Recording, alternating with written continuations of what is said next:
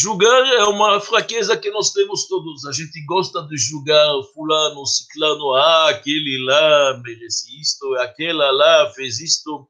E a gente tem esta tendência, que é uma fraqueza humana, que não é com certeza uma virtude, de julgar, de trazer um veredito sobre as pessoas, achar o que, que ele merece. Este merece aquilo, o que ele não merece, este tudo. E a gente vai faltando, soltando a língua e falando. E isto é totalmente contrário à lei judaica.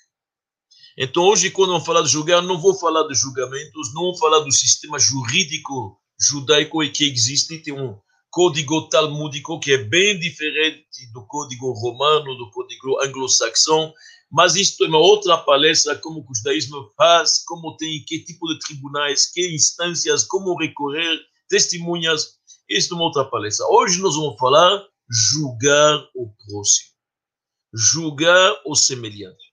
E nós vamos se aprofundar num texto talmúdico que se chama Pirkei Avot. Pirkei Avot significa a ética dos pais. É uma coletânea de ditos dos nossos grandes sábios talmudistas do século 1, 2, 3, estamos falando de sabedoria de 1700, 1800 anos atrás, faz parte da lei oral que Moisés recebeu no Monte Sinai, e lá tem dicas muito importantes. Então vamos iniciar nossa aula com duas palavras de dois grandes sábios. A primeira palavra disse Rabbi Yoshua ben Prachia.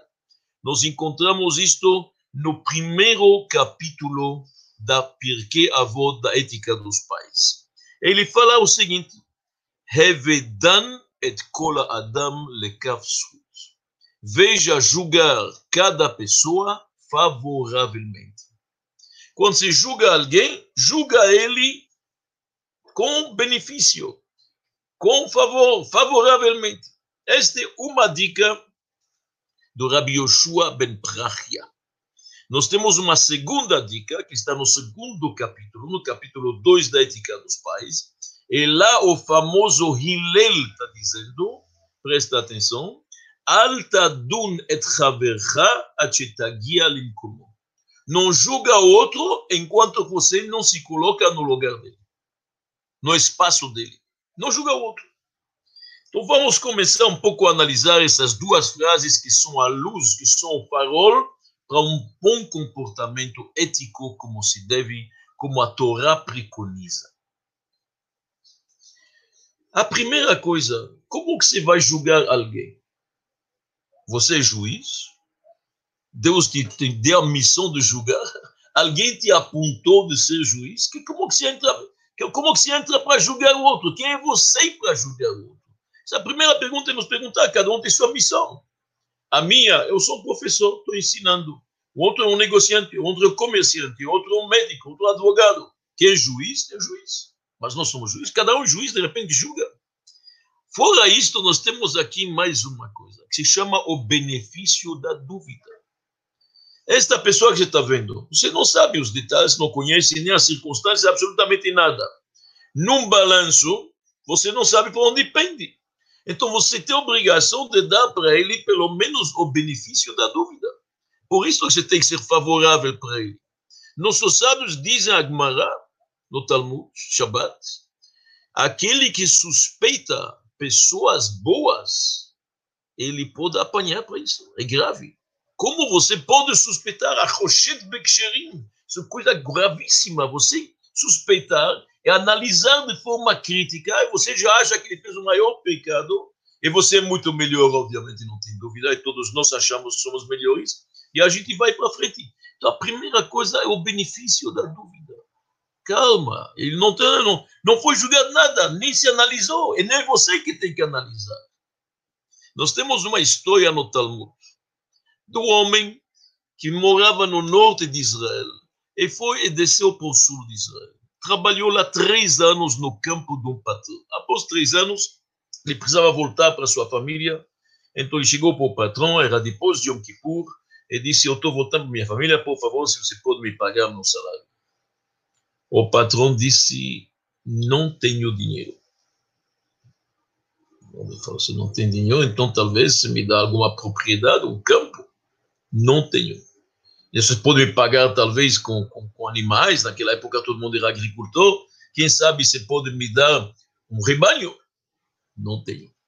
E frutas, verduras, alguma coisa? O homem voltou após três anos para casa sem nada. Uma história do Talmud em Shabbat. Passa algumas semanas, o patrão dele chega com carruagens carregadas, com todo o salário dele. Ouro, para tudo que ele merecia, trouxe tudo, sacou tudo que ele precisava, tudo que ele prometeu. E o patrão falou para ele: Me fala uma coisa. Que, que você achou quando eu te disse que eu não tenho dinheiro para te pagar? Eu achei, ele disse que você deve ter investido o teu dinheiro em algum outro negócio e você não tem liquidez. Correto. E o que, que você achou quando eu te disse que você não tem o campo para te dar? Eu achei que está hipotecado para alguma coisa, uma dívida que se contratou. Correto. E o que, que você achou quando eu te disse que eu não posso te dar animais? Eu achei que você deve já ter emprestado eles para outra coisa. E assim ele foi, e a lista era correta. Tudo o que ele falou, ele falou, eu pensei provavelmente, eu tenho certeza, eu te conheço, trabalhei três anos, sou uma pessoa honesta, não tem dúvida, você vai me pagar. Se você não tem cash agora, liquidez, vai vir. Algum negócio tem investido. Nossos sábios dizem, sabe quem era este empregado, quem era este operário? antes que ele se tornou um grande sábio, Rabi Akiva. O grande mestre Rabi Akiva. Olha como ele usava as pessoas. Antes de se tornar um mestre, olha que nobreza de caráter. Não culpou, não acusou, não xingou. Este homem vai me pagar, não tem dúvida. Neste momento ele não pode, um pouco de paciência. E realmente chegou tudo, absolutamente tudo. Só presta atenção o que, que diz Rabi Yoshua Ben Prachia nesta ética do país. Ele diz o seguinte: Revedan et kol adam. Veja julgar o homem tudo, todo o homem. Kol adam, todo homem favoravelmente. Diz os nossos sábios, aqui tem uma dica. Todo o homem, se você já quer julgar, tem que olhar o homem como um todo. Nossa vista é parcial. O que, que você está vendo? É um julgamento absolutamente parcial. Você quer julgar, não deveria, porque não é tua tarefa. Mas já, já quer emitir uma opinião? Cola Adam, o homem como um tudo. Olha quem ele é totalmente.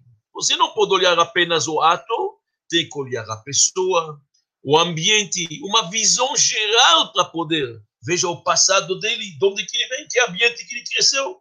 Você está achando que esta pessoa não se comporta bem. Coitado, talvez ele não teve a educação que você teve talvez não teve as mesmas possibilidades, as mesmas circunstâncias. Quem somos nós para saber? A pessoa julga rapidamente. Nossos sábios, quando receberam o livro do rei Salomão, os eclesiastes, no começo não queriam colocar ele no canhão, na Bíblia Sagrada, no Tanakh. Após a análise mais correta, mais profunda, este livro, sim, ele tem que ser realmente canonizado. Merece fazer parte da Bíblia do Tanakh sagrado. Mas tem uma análise. Então, a primeira coisa que a gente diz, e Rabbi Yoshua ben Prachia sabe por que, ele fala isso. Porque o Talmud nos conta em outro lugar que Rabbi Yoshua ben Prachia tinha um aluno que não se comportou tão bem. E Rabbi Yoshua ben Prachia foi muito duro com ele, inflexível, deu uma bronca terrível, uma, uma admoestação gravíssima. O aluno se afastou, saiu do caminho. Rabi Yoshua Ben Prachia foi atrás, tentou trazê-lo de volta, era tarde demais. O homem não quis saber mais. Então, aqui, julgamentos rápidos. Se apressar para emitir uma opinião, isto não é judaico. Isto não é ético. Analise. Primeiro, você não deve julgar. Dois, seja favorável. Três, olhe ao todo. Cola Adam. O homem como um todo. Os nossos sábios nos dizem uma coisa interessante. Da forma que você vai julgar o outro, assim Deus vai te julgar. Deus sempre usa as mesmas medidas que você usa para o outro, Deus vai usar para você. Já vimos isso quando falamos de perdão. Você é capaz de perdoar, você é capaz de relevar, você tem facilidade, só é mais flexível, assim Deus age com você. Deus é nossa sombra, como diz o rei Davi nos Salmos. Mas se nós somos inflexíveis, E se você julga cada um, e tem uma palavra dura para cada um, e se já quer colocar cada um na prisão com castigo e no inferno, como que Deus vai para você? Então a pessoa tem que ser muito cuidadoso. As aparências, as circunstâncias, quem de nós sabe elas? Por isso que a Gemara diz em Shabbat, da forma que se julga o outro, Dani outra, vão te julgar a você. É óbvio. Nós temos uma história bem recente, talvez tem 250, nem 200 anos. Aconteceu com o filho do Hatam Sofer. O Hatam Sofer foi o grande rabino da Tchecoslováquia, da, do que, se chama, na verdade, na cidade de Bratislava, o nome lá era Presburg naquela época. E o filho dele, depois assumiu, se chama Octave Sofer. Na época dele, houve uma reunião rabínica muito importante de grandes sábios da Europa.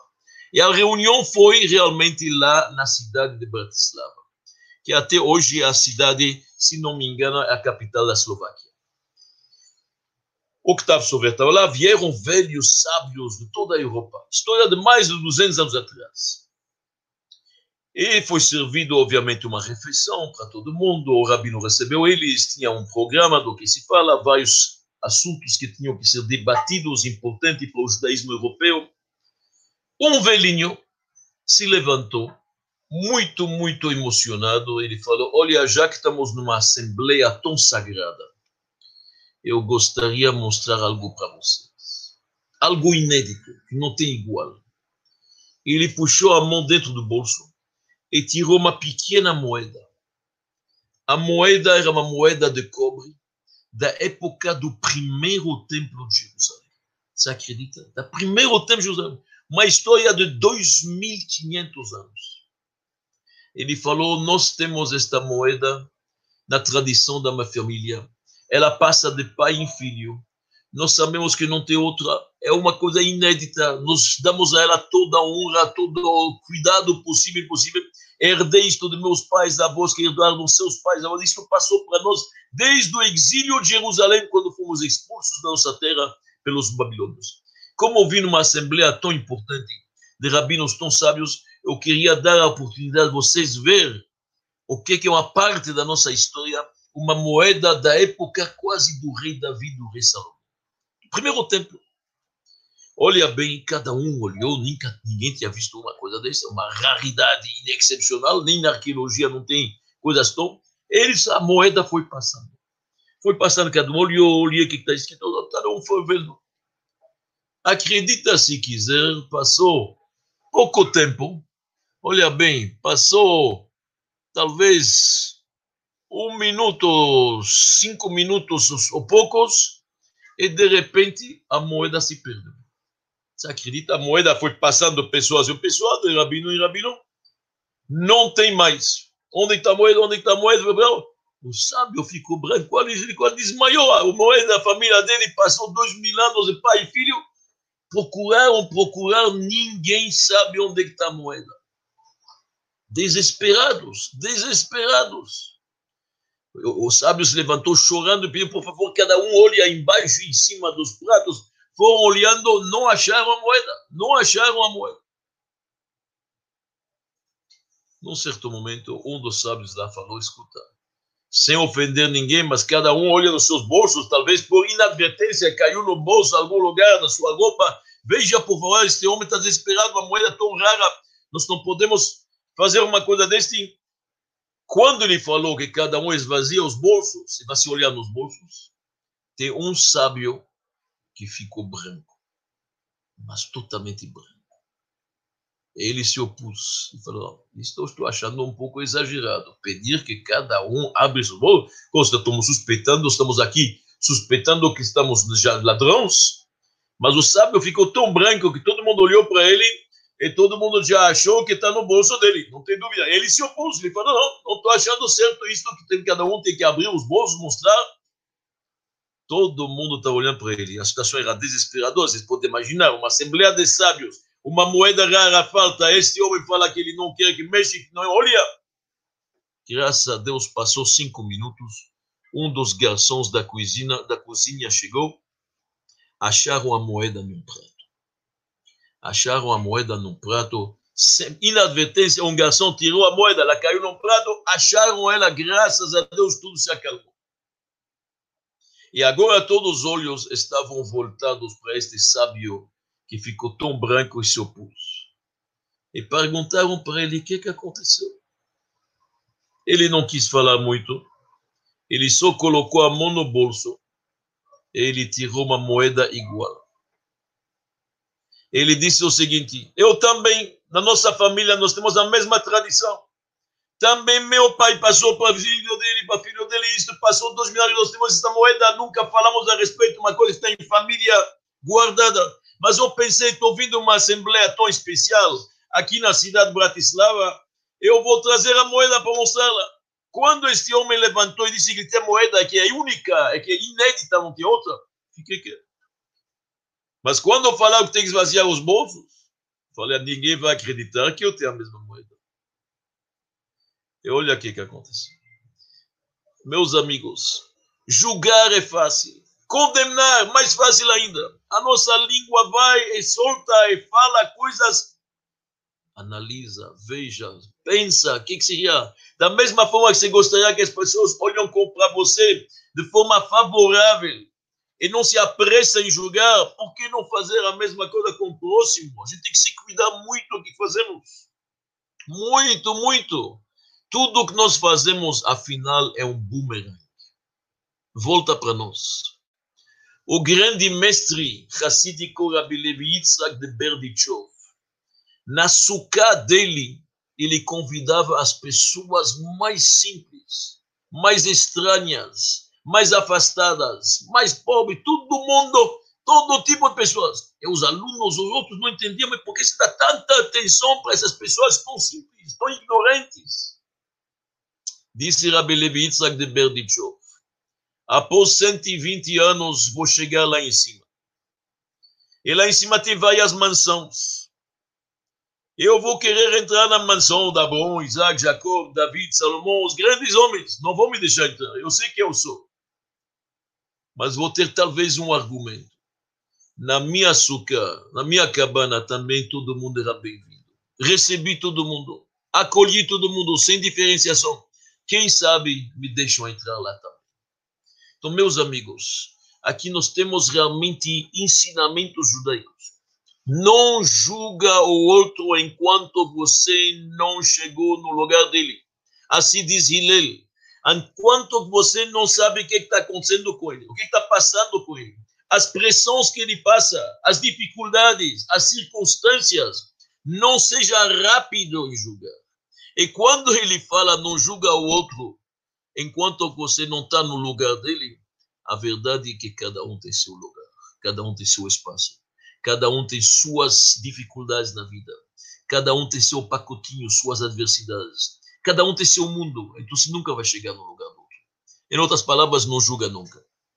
A verdade é melhor não julgar nunca o outro, porque você não sabe o que, que acontece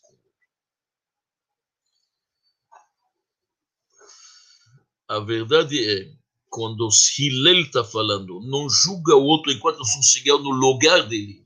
Os nossos sábios dizem duas coisas. Um, no lugar dele fisicamente. Você não sabe o que ele passou, de onde é que ele vem, a origem dele, as dificuldades. Talvez foi um órfão, talvez uma pessoa para necessitar. O que, é você sabe que precisa? Fisicamente o lugar, para começar. Assim estamos no Tânia também. Você não sabe o que, que ele passa. Isso também. E também o lugar dele é o background dele o ambiente que ele cresceu. Uma pessoa que cresceu é o pai, é o avô, o bisavô, todos bandidos. Claro que vai ter muito mais dificuldade a superar isso, ele vai conseguir, não tem dúvida. Mas nós temos que olhar as circunstâncias, tudo isto. É uma pessoa que teve pessoa, possibilidade de estudar, outro que não teve possibilidade de estudar. Tudo tem que ser analisado. O grande mestre Omeir diz: não julga o outro antes que você chegou no lugar dele vai ver como está no lugar dele, como ele se comporta. Tem muita gente que aparenta na nossa frente e chega, gente justa, boa, generosa, fantástica, o cara aparente ser, na verdade, mas no lugar dele, ele é bem diferente. Então, não julga até saber como ele se comporta no próprio do lugar dele. A verdade é o seguinte, que a distância ela causa uma ilusão óptica. No escuro, de longe, você está vendo alguém, você pode pensar que é, na verdade, um urso. Quando se aproxima, você vê que é alguém que é muito cabeludo. Você não sabe. Quando a pessoa está longe, isso não vê bem. A distância faz, você pensou que é um círculo. Quando se aproxima a imagem, você vê, não é um círculo. Na verdade, é oval. Não é bem um círculo. Pensei que era. A distância cria uma ilusão óptica. É a mesma coisa espiritualmente. Você está distante desta pessoa, você está vendo certas coisas, mas o que você está vendo não é correto. Não é toda a imagem, uma parte do quadro apenas.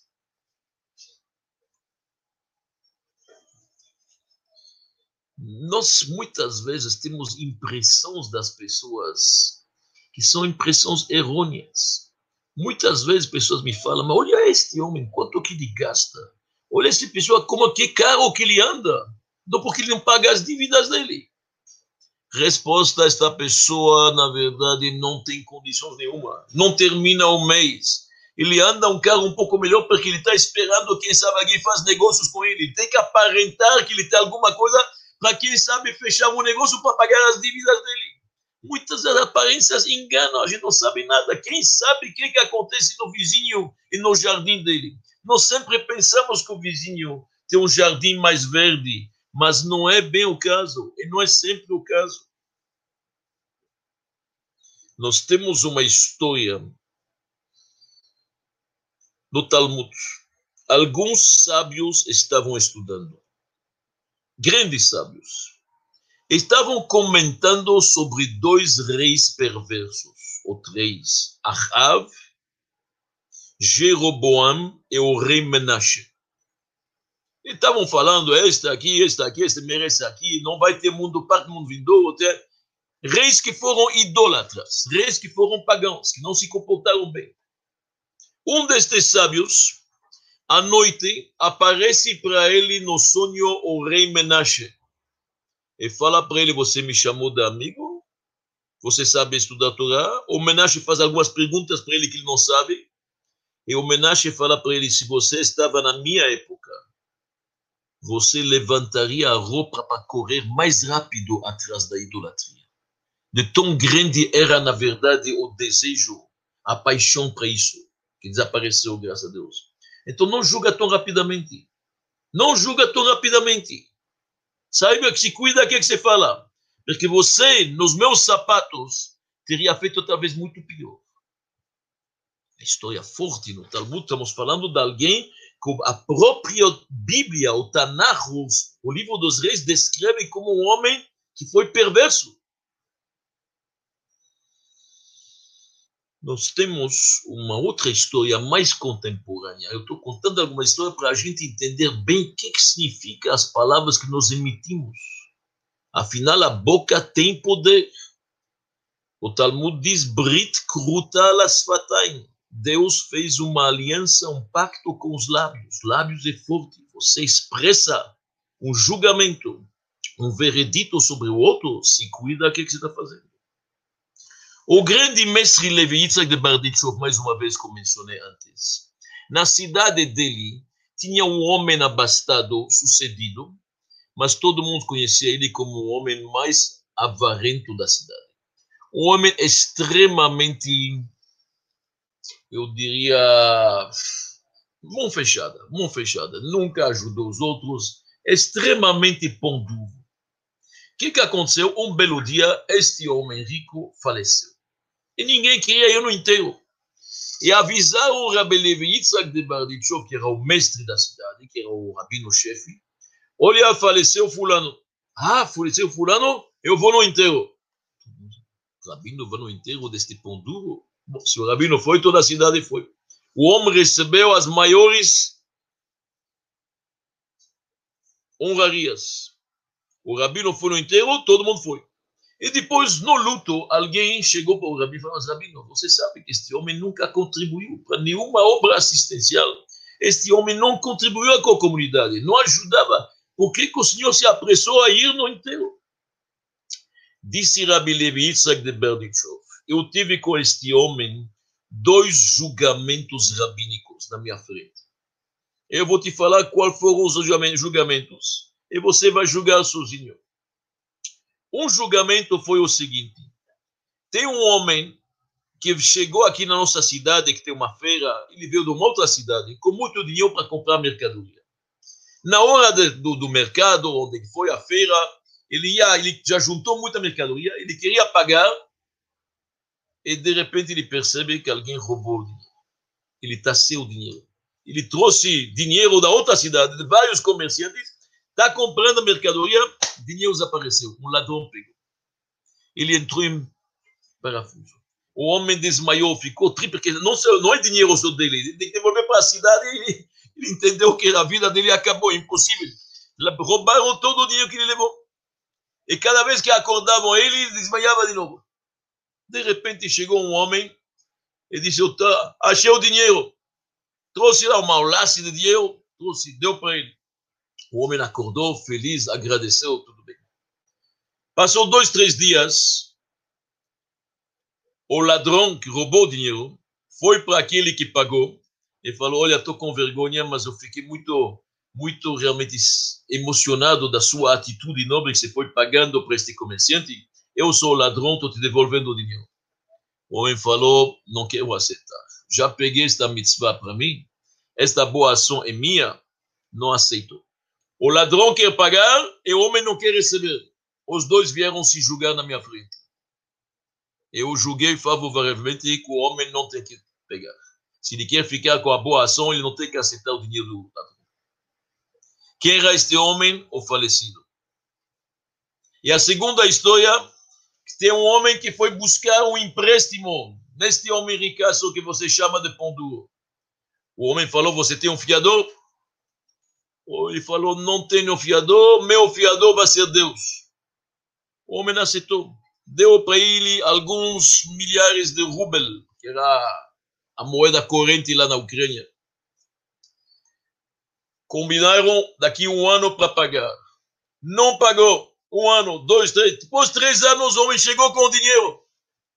O homem, esse homem rico, falou: Não aceito mais. Como está dizendo? Eu te prometi, eu peguei o nome. Você tinha um fiador, o fiador já me pagou. O fiador já me devolveu muito mais, não quero receber briga, o homem quer pagar, o outro não quer receber. Vieram na minha frente.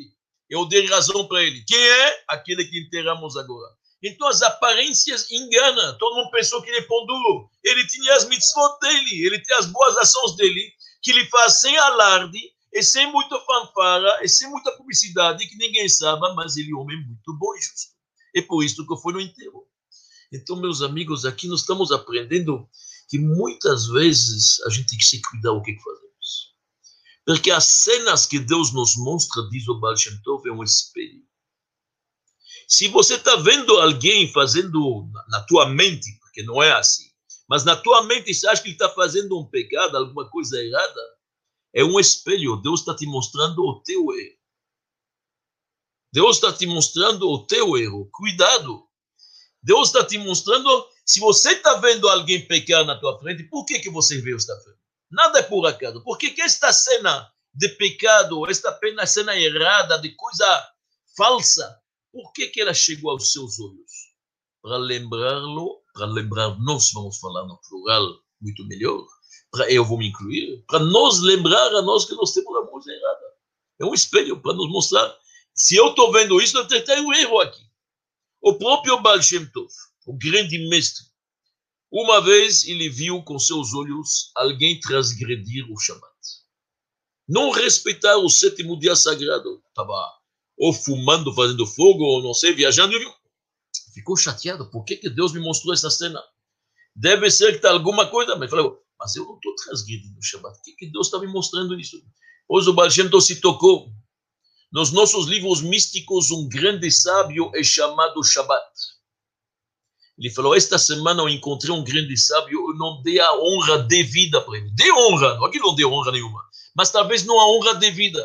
Tinha que dar mais honra. Eu desrespeitei este grande sábio. E como desrespeitar Shabbat? Por isso que Deus está me mostrando esta cena. Só quando Deus nos mostra uma cena que não é agradável, que tem alguma coisa errada, não é para falar para o outro o que, que ele merece. E não é para falar para o outro que tipo de inverno ele vai ser julgado. E que tipo de fogo, quantas fogueiras vai ter que passar? É para nos mostrar a nós o que, que nós temos que corrigir. E agora, meus amigos, eu gostaria de entrar em mais uma ou dois trechos do Pirkei Avot. Para que aqui nós vamos entender uma coisa magnífica que dizem os nossos sábios. Presta atenção. Mais duas dicas da ética dos pais. Uma é de um sábio chamado Akavia ben Mehalalel. Akavia, filho de Mahalalel. Esta Akavia diz, se você se lembrar de três coisas na vida, você não vai pecar, nunca. Quais são as três coisas? Lembra-se de onde que você vem, uma coisa insignificante, para onde você vai, e na frente de quem você vai ter que prestar veredito e balanço. Lifnemi ata atid liten din vecheshbon. Frente a quem, que é o Todo-Poderoso, você vai ter que um belo dia dar lá um veredito, um balanço. Você tem que prestar contas. Muito bem. Esta é uma dica, a cávia. A outra é Rabi Akiva. O próprio Rabi Akiva que mencionamos antes, ele fala uma coisa no Pirkei Avot, na ética dos pais. Venifraim minadam. O homem é castigado midato veshelo midato. Conhecendo ou não conhecendo o assunto. Com conhecimento ou sem conhecimento, ele vai ser castigado. Estas duas palavras, nós temos aqui algumas perguntas para perguntar, que não são claras. O que, que disse a Cávia? Você tem que se lembrar que lá na frente de Deus, você vai ter que prestar contas. Mas o que, que ele fala? Veredita e contas. Din vecheshbon. Primeiro o veredito e depois o balanço. É o contrário. Nós sabemos todos nós que nos países democráticos, na maioria dos países, existe uma presumida inocência. Primeiro se analisa, se olha os fatos, o balanço, como se chama, ou a prestação de contas, se se considera os argumentos, as evidências, se delibera, e a última coisa que vai ser é o veredito. O que, que diz a Cavia? Lá em cima você vai ter que prestar veredito e depois contas. Muito estranho. Como pode ter um veredito antes, na verdade, da prestação de contas? Muito estranho. E não tem no Talmud erros, pleonasmos, redundância, palavras erradas. Quando falam, é para ser é desta forma. Lá em cima tem veredito e depois prestação de contas. Diz no Heshbon, estranho. E a segunda palavra de Rabi Akiva também nós não entendemos. O que, que é a segunda palavra de Rabi Akiva? Que o homem é castigado com conhecimento ou sem conhecimento? Como? É uma contradição. Ele sabe, mas não sabe. Ele é consciente ou não é consciente? Não dá para ser consciente e não consciente. Ele sabe por que ele é castigado ou não? Normalmente, o acusado tem o direito a saber qual a natureza, qual a causa do delito, da acusação. Só ele sabe. Ou ele não sabe. Se não sabe, não sabe. Como falar? Com conhecimento ou sem conhecimento? Me dá ou me dá Muito estranho. Então, vou lhe comunicar agora a resposta do grande Messi Rabi Nachman de Breslav, em nome do seu bisavô Baal Shem Tov. Presta atenção. Mas para entender isto, nós vamos primeiro voltar a dois mil anos atrás, na época do rei David, mais, dois mil oitocentos anos atrás. Todos nós sabemos que o rei David era um homem sucedido, poderoso, sábio, justo e bom, tinha uma família esposa, o reinado, exército, tudo precisava. Um belo dia, o rei David, assim consta na, no, na Bíblia, no Tanakh, cada um conhece a história de David e Betseba, Batsheva. Um belo dia, o rei David avistou uma mulher que se chamava Batsheva, em hebraico, Betseba. A Betseba, ele viu ela e gostou dela. Ela era bonita. Ele quis, na verdade, casar Acontece que a Betseba era casada, era uma mulher casada. O marido dela, que se chamava Uriah, estava na fronte numa guerra com o general Joab, estava lá à frente. David manda um recado para deixar o Uriah na fronte e acaba Uriah morrendo e ele casa com Batseba. Verdade que o Talmud nos diz que todos os soldados que saíam da casa de David já davam divórcio para a sua esposa, caso que eles não voltam. É verdade, mas esta história não é muito bonita. Manda o marido mais na frente, casa com ela, porque ele gostou dela, viu ela, viu a sua beleza. Deus não gostou nada desta história. E o, a Torá nos diz, Deus mandou o profeta para falar com ele, vai Vaishlach Hashem Natan el David. Natan era o profeta depois de Samuel. E Natan chega para David e conta para ele uma história que aconteceu. Qual a história? De dois vizinhos. Um homem abastado e rico, que tem fazendas, que tem, na verdade, rebanho e gado, e quanto você quer de animais. É um vizinho dele que é pobre, coitado, e que tem uma ovelha apenas. Esta ovelha pequenininha, ela come do prato dela, dele, bebe do copo dele, está com ele o dia inteiro. Este é o único prazer que ele tem. Ela dorme do lado do sofá, do seu lado. É uma, um coitado que tem só uma ovelha. E chegou um hóspede na casa do homem abastado e rico. Este homem sucedido, que tem fazendas e rebanho, não quis usar da carne dos seus animais que, que ele faz? Requisitou e pegou a ovelha do pobre, ele abateu ela e serviu carne para o hóspede. Quando David escutou esta história, ele ficou furioso, ele falou, Ben Mavet Haish, este homem merece a morte. E a ovelha, ele vai pagar quatro vezes, pela lei da Torá. Naquele momento, Natan, o profeta, diz para David, Atahaish. Você é este homem. Você, Deus não te poupou riqueza, cavalo, família, esposa, tudo que você queria. E você vai pegar a esposa do Uriah mesmo que morreu tudo isto, Batsheva. David, naquele momento, se tocou do grave pecado, não discutiu, não argumentou, não tentou culpar aquele, aquele outro e tudo isto. Circunstâncias, não. David responde: Hatati Lashem, eu pequei frente a Deus. Naquele momento, o profeta Natan falou: já que se reconhece teu erro imediatamente, você não vai morrer, mas haverá quatro tragédias na sua família. E realmente, David, com este pecado de Betseba, apesar que pela lei não era um pecado, porque já estava divorciada, etc., mas eticamente, frente às pessoas, não era bonito frente a Deus. David recebeu um castigo grave, houve várias tragédias, ele viveu, não morreu, mas ele perdeu um filho, que tá, a Betseba estava grávida, perdeu o filho, depois ele perdeu o filho Amnon, teve a rebelião de Absalom. David teve muitos problemas no palácio, na sua família, muitas tragédias, infelizmente. E Davi, toda a sua vida, fez um arrependimento sincero para isso. Nossos sábios nos dizem que ele enchia toda a noite um copo inteiro de lágrimas. Tanto que chorou, tantos salmos que ele compôs, tantos jejuns que ele fez que os dentes ficaram pretos. Foi terrível. E a pergunta que cabe aqui, quando Natan, que é um profeta, e qual é a profissão do profeta? Admoestar o povo. Por que, que Natan teve que fazer toda esta parábola do homem que, na verdade, vive do lado de um pobre que tem somente uma ovelha e pegou. Por que precisava tudo isso? Por que, que precisa desta apresentação dramática para chegar a David falar um veredito? Fala imediatamente. David, um homem aberto, um homem justo, inteligente, com certeza sabe receber uma crítica. Fala, por que você fez isto com Bathsheba? Não.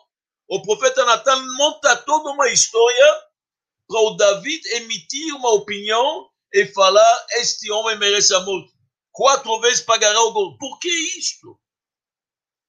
Mas, meus amigos, diz o Baal Shem Tov, o modus operandi, modus operandi significa o sistema como funciona em latim, o sistema judicial de Deus, o sistema judicial divino, funciona da seguinte forma: não tem juiz, não tem promotor, advogado, essas coisas cada pessoa fala seu próprio veredito sobre sua pessoa. Como funciona? Durante a vida, Deus nos mostra cenas. Todo tipo de cenas. A gente viu um ladrão que fez isso, eu vi um homem que é desonesto fez isso, e outro que engana a mulher fez isso. e a gente fala, emite opiniões, emite veredito. Este merece este merece, este, aquele pode ter que perder tudo, este. E a gente vai falando. Tudo que nós falamos do outro é sobre nós. Após 120 anos, chegamos lá em cima, vão tirando os vídeos da última geração, nos mostrando, e vem imediatamente um veredito. Mas como um veredito? Eu não mereço. Mas você que falou esse veredito. Você já falou veredito para o outro. Você já falou para o outro, você emitiu opinião. Realmente eu falei isso do outro. So, quando a gente julga o outro, estamos emitindo um veredito sobre a nossa pessoa. Isto que aconteceu. Por isso que David, Natan, o profeta, chegou para ele e montou toda esta parábola, esta alegoria para David falar o veredito. E quando David, David emitiu o veredito, ele falou sobre sua própria pessoa. Atá raiz, você é o homem. Então, como funciona na verdade lá em cima? Primeiro a gente fala o veredito e depois vem, na verdade, a prestação de contas. Porque o veredito já foi falado. Agora a gente entende o que, que falou Rabi Akavia. Eu perguntei para você, a Akavia fala qual Lembra-se na frente de quem você vai ter que falar um veredito e o balanço. Primeiro o balanço, depois o veredito. Primeiro a prestação de contas e depois o julgamento. Como chega o julgamento antes? O julgamento já aconteceu. A gente não sabe que estamos os juízes da nossa própria causa. E isto é explicação com conhecimento e sem conhecimento. Nós somos procuradores e advogados ao mesmo tempo. Do outro, a gente é procurador, a gente acusa, fala isto com consciência, com conhecimento. Ele merece isto, isto, isto, aquilo. Mas nós não temos conhecimento que somos o advogado a nós. Então a gente vai falando do outro, acusando com conhecimento, mas sem conhecimento que é da nossa própria pessoa que estamos falando. É isto que está escrito Nifraim Midato, Veshelo Midato. Com conhecimento ou sem conhecimento? Porque a gente não sabe naquele momento que estou julgando o outro, que eu estou me julgando. Então, meus amigos, nós temos que se cuidar muito.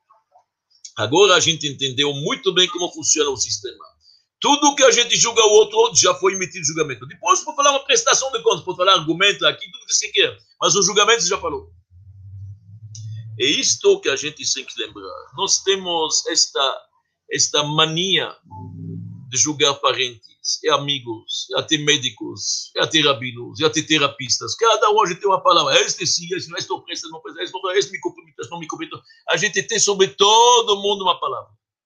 Mas vamos lembrar que tudo que a gente faz também é um julgamento. A gente não pode esquecer que estamos julgando a nossa própria pessoa. Muitas vezes a gente esquece isso. Dizem que tinha uma aldeia de índios nos Estados Unidos. Nesta aldeia estava chegando o outono e lá, nessas aldeias, tem tendas e não tem calificação, não tem aquecimento central como nós temos. Então, os índios estão chegando para o cacique perguntar escuta aqui que você está achando nas estrelas, tudo o céu. Você acha que vai ser um inverno rigoroso ou não? Vai ter que juntar muita madeira para lareira, para fogueira ou não? O chefe, o cacique, fala, deixa pensar. O cacique já era um pouco mais letrado e mais educado, ele tinha um celular. Ninguém sabia. Então ele se afasta da aldeia indígena, ele se afasta dos índios, vai na, na estrada e liga até a Agência Nacional de Meteorologia. Ele pergunta, escuta, vai ser um inverno forte ano? Sim, parece que vai ser inverno. Ele volta para a aldeia e fala, junta bastante madeira. E o pessoal junta madeira. Passa duas, três semanas, estamos avançando, se aproximando, o turno já está quase terminando. De novo, os índios chegam para o cacique, vai ser um inverno forte ou não? Ele acha, deixa pensar, deixa olhar ele se afasta, dá uma ligação para a agência meteorológica. Sim, sim, sim. Vai ser um inverno bastante forte. Ele volta. Quanto madeira possível, por favor, junta. Vamos precisar, vai ter um frio este ano. Passa mais três semanas, mais uma vez. Ele se afasta e liga. E lá o homem da meteorologia fala: Olha, inverno rigoríssimo. Ele falou, puxa, como que você sabe? Os índios estão juntando muita madeira. Em outras palavras, ele não sabia o que, que ele fala, isto vai influenciar, na verdade, muitos outros. O próprio julgamento ele vai ter que usar para si mesmo. Meus amigos, isto é nossa história, mais ou menos. Então, julgar o outro não faz da parte da nossa índole. A gente se cuida, a gente não faz isto, a gente sempre, se precisa julgar, melhor nem se aventura. Mas se a pessoa quer julgar favoravelmente, uma boa palavra, ele sabe o que, ele fez, com certeza, nas circunstâncias que ele faz, eu faria igual. Eu também tropecei na minha vida, não tem dúvida. E, aliás, não é tropeço, o que ele faz está ótimo, é bom. E a gente julga favoravelmente. E antes de se colocar nos sapatos do outro, a gente não emite, na verdade, opinião. Tem que se cuidar. Dizem que o grande mestre Rabbi Yosef Yitzhak, o Mariatz, quando era pequeno, ele tinha talvez sete, oito anos, ele perguntou ao pai dele uma pergunta. Ele fala, pai, nós temos um nariz e uma boca, por que precisa de dois olhos? Por que precisa de dois olhos? O, o pai dele respondeu, você sabe que na letra Shin em hebraico tem uma diferença, tem o pontinho está ou à esquerda. O, letro, a, a, o olho direito é para ver as qualidades do outro. Olho esquerdo para enxergar nossos próprios defeitos o olho esquerdo tem que ser mais crítico com nós mesmos. O olho direito ele é mais favorável com os outros. Olha, na verdade, muito bem as qualidades, as virtudes dos outros. E saiba, as nós sabemos quais são os nossos defeitos. Esta atitude correta. Muito obrigado.